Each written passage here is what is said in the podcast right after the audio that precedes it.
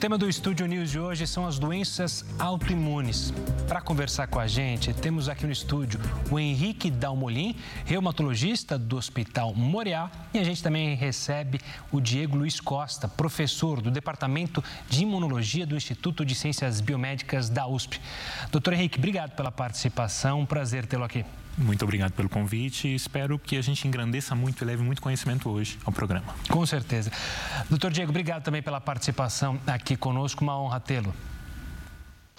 Eu é que agradeço, muito obrigado pelo convite. Tomara que a gente tenha uma discussão legal aqui e possa tirar a dúvida da população sobre doenças autoimunes. Então vamos, acho que com a principal dúvida, né? Como que é classificada uma doença autoimune? E a gente tem uma gama muito grande de doenças que entram é, nesse espectro de doença autoimune? Essa é uma excelente pergunta, Gustavo. Por quê? A gente tem hoje catalogado mais de 80 doenças autoimunes na medicina. Veja, uh, temos doenças autoimunes em diversas especialidades. Na reumatologia, que é a minha área, as principais são artrite reumatoide, lúpus eritematoso sistêmico, mas também temos em outras áreas, por exemplo, na dermatologia, a psoríase. Ou, por exemplo, na gastroenterologia, a doença de Crohn e a retocolite ulcerativa. Veja, são todas doenças autoimunes. Ah, a própria definição do que é autoimune é uma definição que não é fácil de ser entendida até pela medicina. Veja, a definição de autoimunidade significa que eu tenho a minha imunidade, que deveria funcionar, por exemplo, contra vírus ou bactérias, direcionados aos meus órgãos e tecidos. Mas reforço, temos uma ampla gama de doenças autoimunes que vão desde aquelas mais leves até as mais graves. E aí eu ia passar, justamente quero ouvir também o doutor Diego, é, é um grupo enorme. Há uma variação, imagino, que de doenças muito graves e doenças não tão graves. Mas, de qualquer forma, a doença autoimune, ela é comum, entre aspas, ou há casos raros de doenças autoimunes? É, existem diferentes doenças autoimunes e, obviamente, existem doenças que são mais comuns do que outras. Né?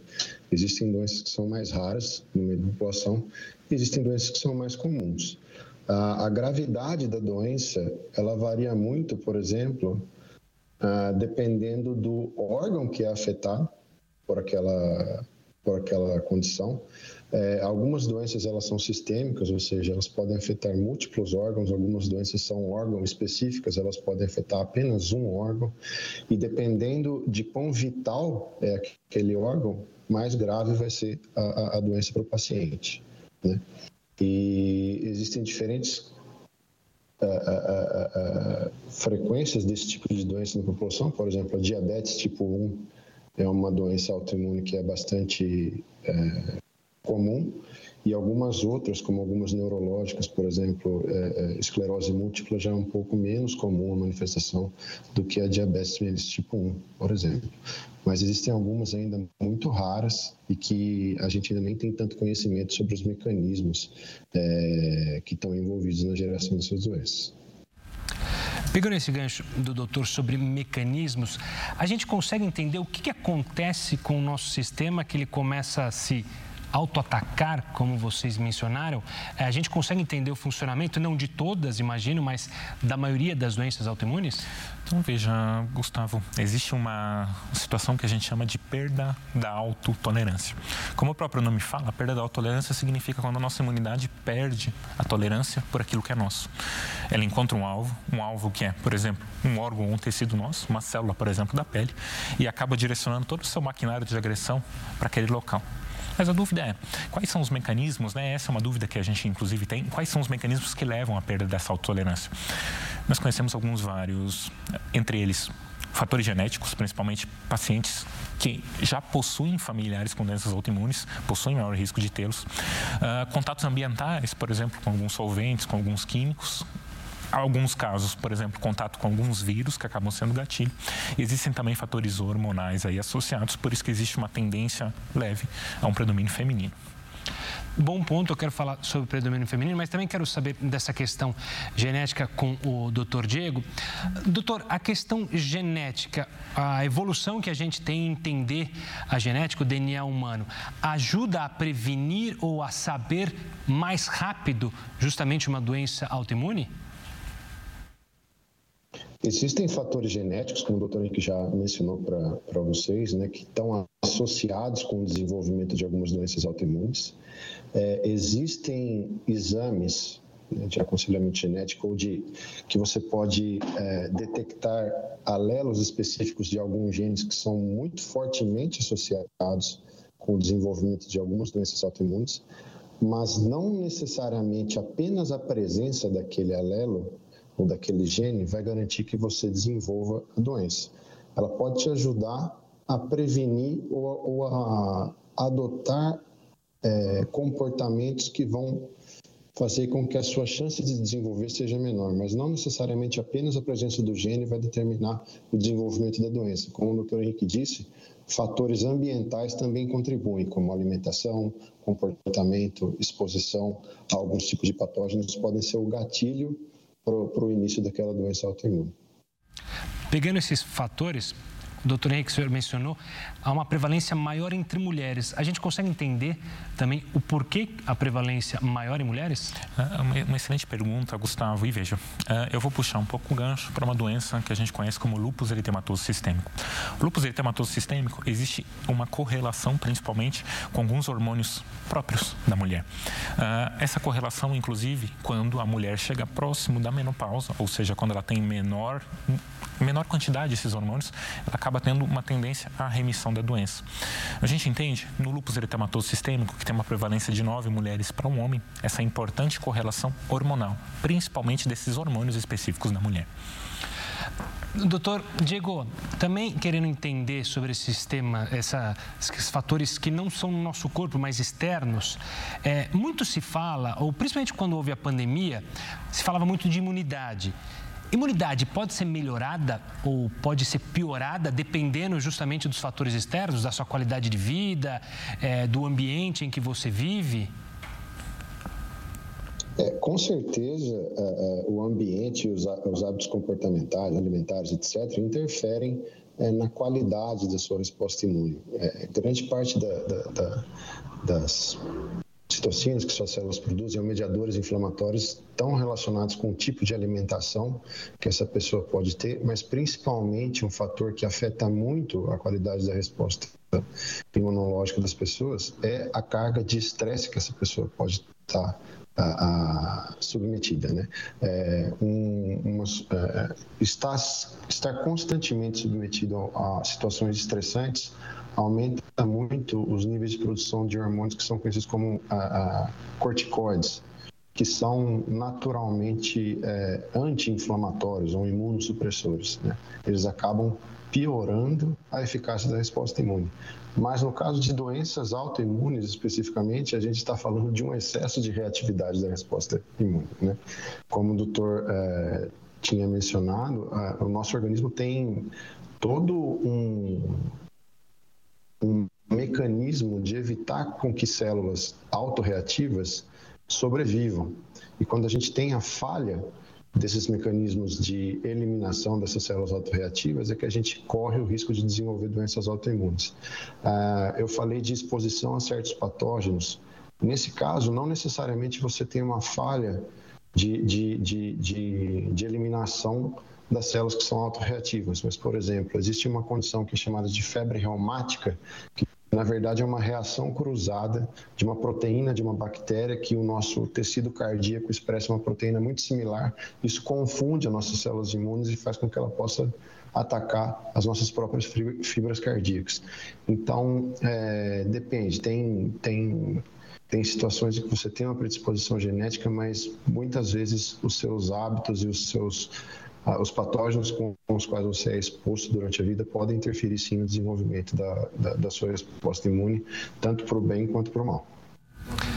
O doutor Diego citou justamente a questão do estresse. Eu acho que vale esse debate porque invariavelmente as pessoas estão mais estressadas, são ansiosas, ainda mais o Brasil que tem esse nível de ansiedade muito maior.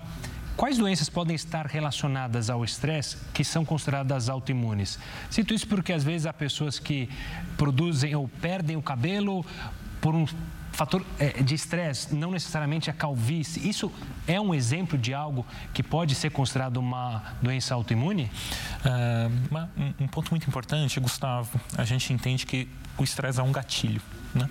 Então, quando a gente fala de gatilho, a gente fala de doença autoimune, é muito importante entender que são doenças onde elas apresentam períodos de crise, do que a gente chama de períodos de atividade, e períodos de remissão, que é quando a doença está quieta. Uh, esse gatilho pode ser tanto um fator que inicia uma doença no paciente já predisposto, assim como ele pode ser um fator para aparecer um novo surto de atividade.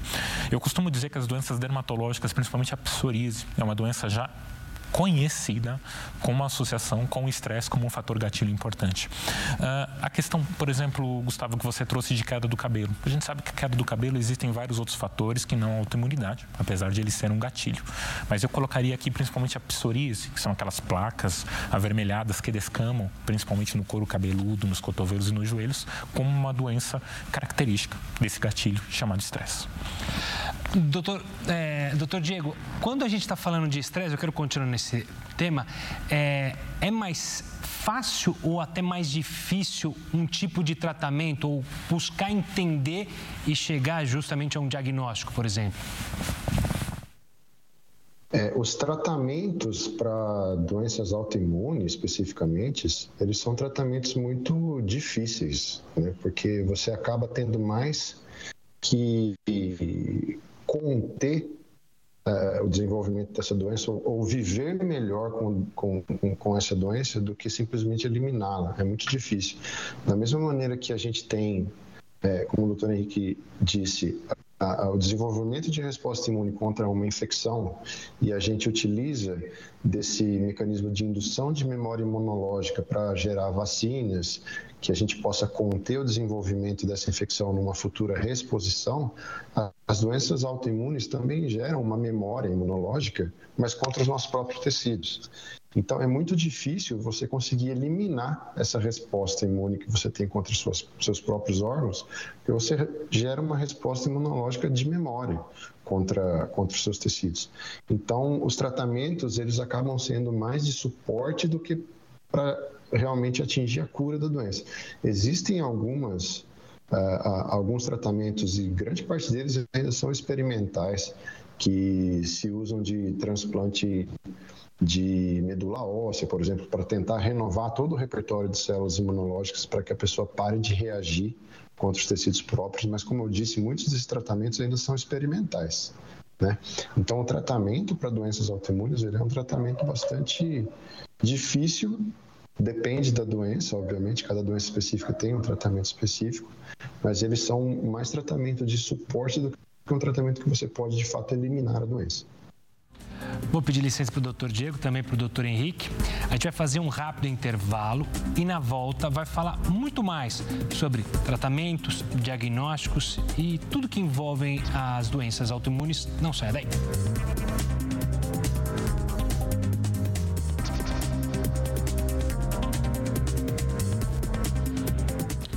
Estúdio News já de volta. Eu sigo aqui com o Dr. Henrique Dalmolin, reumatologista do Hospital Moriá, e Diego Luiz Costa, professor do Departamento de Imunologia do Instituto de Ciências Biomédicas da USP. Eu queria entrar num tema agora com vocês sobre o diagnóstico. É difícil fazer um diagnóstico de uma doença autoimune? Imagina, obviamente, nessa gama enorme de doenças, há aquelas mais difíceis e aquelas mais fáceis. Hoje a gente tem um preparo no Brasil para detectar rapidamente o quão importante é detectar uma doença autoimune o mais rápido possível. Uh, Gustavo, veja, hoje no Brasil nós temos uma gama interessante, uh, particularmente razoavelmente completa para conseguir alcançar o diagnóstico de uma doença autoimune. Uma doença autoimune, se a gente for considerar principalmente aquelas as mais comuns, que a gente chama de doenças mais prevalentes, nós conseguimos diagnosticar, por exemplo, com as alterações clínicas que o paciente apresenta. Se o paciente apresenta algumas alterações, por exemplo, na sua pele, alguma queixa, por exemplo, uma dor nas juntas, uma dor nas articulações, assim como exames laboratoriais. A medicina laboratorial hoje, que possuímos no Brasil, inclusive, é muito completa nos consegue trazer a maioria do diagnóstico das doenças autoimunes. É muito importante também que não apenas o laboratório, mas biópsias, por exemplo, biópsia renal, biópsia intestinal, biópsia cutânea, também nos ajudam a guiar esse diagnóstico das doenças autoimunes. É muito importante citar também que o diagnóstico das doenças autoimunes anda junto com o início do tratamento. O médico, quando ver esse paciente que acabou de diagnosticar uma doença autoimune, vai conseguir definir qual o melhor tratamento. A gente utiliza inúmeras escalas, inúmeros scores para conseguir definir isso, mas o mais importante é, existe também uma ampla gama de tratamentos possíveis que hoje estamos abençoados aqui no Brasil e a maioria dos pacientes tem acesso. Doutor Diego, é, quando a gente olha assim para o diagnóstico, vocês mencionaram justamente mais cedo na nossa conversa sobre a questão genética. Se eu sou filho de um, meu pai ou minha mãe tem uma doença autoimune, necessariamente é, eu posso ter essa doença no futuro? Existem maneiras na qualidade da minha vida para evitar ou para que eu deixe a, a doença surgir, se assim posso dizer, mais tardiamente ou não? É, com certeza, se você tem um fator genético associado já na sua família, a sua chance de desenvolver essa doença, ela vai estar aumentada. É, mas não necessariamente significa que você vai desenvolver.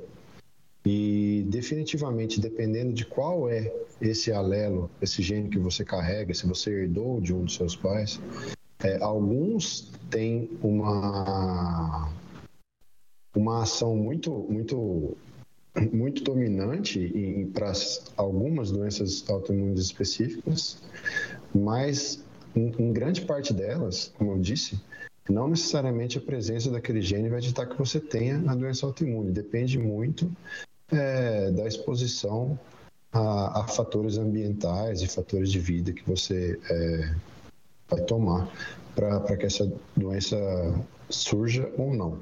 Definitivamente, hábitos de vida saudável, é, saudáveis e diminuição de, de, de, exposição a situações de estresse, com certeza podem é, retardar ou até impedir que essa doença autoimune se, se instale. Doutor Henrique, quando acho que quem está em casa e ouve doenças reumatológicas, associa isso muito à idade. De fato, as doenças autoimunes reumatológicas estão ligadas à idade, você mencionou mais cedo no caso de mulheres, o período da menopausa. De fato, é sempre hum, na parte mais tardia da vida ou é possível ter uma doença autoimune, uma artrite, numa criança, por exemplo? Ah, essa é uma excelente pergunta, Gustavo. Uma pergunta muito comum do dia a dia, inclusive. Veja, uh, apesar de a gente associar doenças reumatológicas, o famoso, entre aspas, reumatismo, as pessoas mais velhas, nós sabemos, por exemplo, que crianças também podem ter artrite. Artrite, digo, uma doença autoimune direcionada à articulação dessas crianças.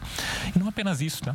Vou dar um exemplo aqui. Existem doenças reumatológicas que também apresentam incidência aos 35 anos de idade que é uma idade ainda antes uh, da, da meia-idade. Então, veja, não necessariamente as doenças reumatológicas são doenças das pessoas mais idosas. Mas é muito importante falar o seguinte: existem sim doenças nos idosos que são mais comuns, mas as doenças reumáticas, no geral, podem sim estar presentes em crianças e adultos jovens. Doutor eh, Diego, eu queria também entrar num ponto que é justamente sobre doenças que são provocadas por fatores externos e geram a doença autoimune. A gente teve o um caso recente no Peru que se criou um estado de alerta justamente por uma doença ligada a isso. É, o quanto fatores externos estão ligados a ter uma doença e a gente considerar é, uma população em risco, por exemplo, eu passar uma doença que eu tenho autoimune para outra pessoa. Isso de fato existe ou não? É mito, é lenda? É, a, a doença autoimune ela não é transmissível, né?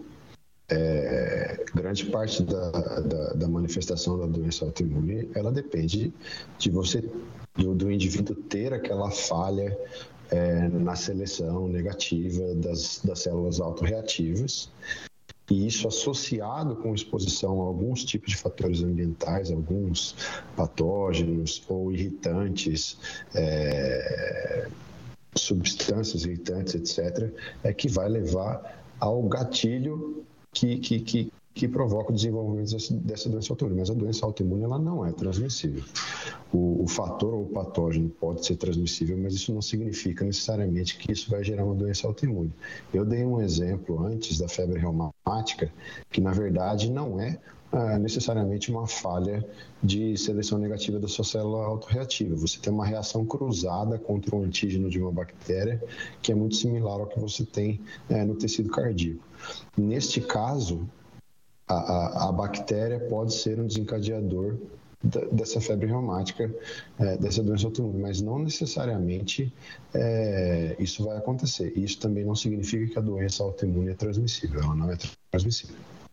Claro, eu citei, ficou faltando é, citar o nome é, da doença que causou ali no Peru um alerta, que é Guillain-Barré, né, doutores? Que foi muito falado, eu citei porque muitas tinham clubes é, que estavam indo para o Peru e estavam preocupados que poderiam os atletas serem é, infectados, mas como uh, vocês explicaram, é uma questão que envolve o patógeno e o corpo da pessoa em específico. Voltando a falar de tratamento, doutor, quando a gente fala de uma criança, de idosos, dos 35 anos, muda muito o modo como levar a doença, como tratar a doença, para que a gente sempre fique na estabilidade, como vocês mencionaram? Uh, muda. Uh, o que é muito importante a gente citar aqui sobre tratamento de doenças autoimunes? Uh, veja, a gente sabe que algumas doenças autoimunes podem manifestar-se, por exemplo, com lesões de pele, especificamente. Pode ser tanto no adulto, quanto no idoso, quanto no jovem. Muitas vezes, essa lesão de pele pode ser tratada, por exemplo, com tratamento tópico pomadas, medicações locais. No outro extremo, por exemplo, algumas doenças reumatológicas ou autoimunes no geral podem se manifestar com um sangramento nos pulmões. Insuficiência renal, que é quando o rim para de funcionar ou funciona muito pouco. Veja, aí sim o tratamento é um tratamento mais intenso. Uh, eu brinco, inclusive, né, que a gente coloca a bala de canhão para fazer um tratamento mais intenso. Eu faço medicações que acabam afetando a imunidade de forma mais forte, por exemplo, do que uma manifestação leve. O que, que isso traz? O que, que isso significa para a gente? Demonstra que as doenças autoimunes elas estão dentro de um espectro eventualmente muito leve a leve, até grave com risco de vida. Doutor Diego, também falando sobre a questão do tratamento, a grande preocupação que se tem hoje no Brasil é que justamente é, afeta a população, pode afetar a população inteira. É custoso, ou seja, há tratamentos no SUS e a rede pública está preparada para lidar com o diagnóstico rápido e iniciar um tratamento para dar justamente a qualidade de vida para o paciente?